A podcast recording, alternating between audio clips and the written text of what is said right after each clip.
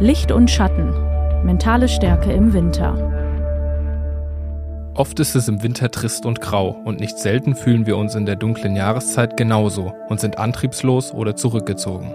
Wo Schatten ist, gibt es aber auch immer Licht. Im gleichnamigen Podcast Licht und Schatten spreche ich, Aaron Neumann, mit einer Psychologin und einer Sportmedizinerin darüber, wie das mentale Wohlbefinden im Winter verbessert werden kann.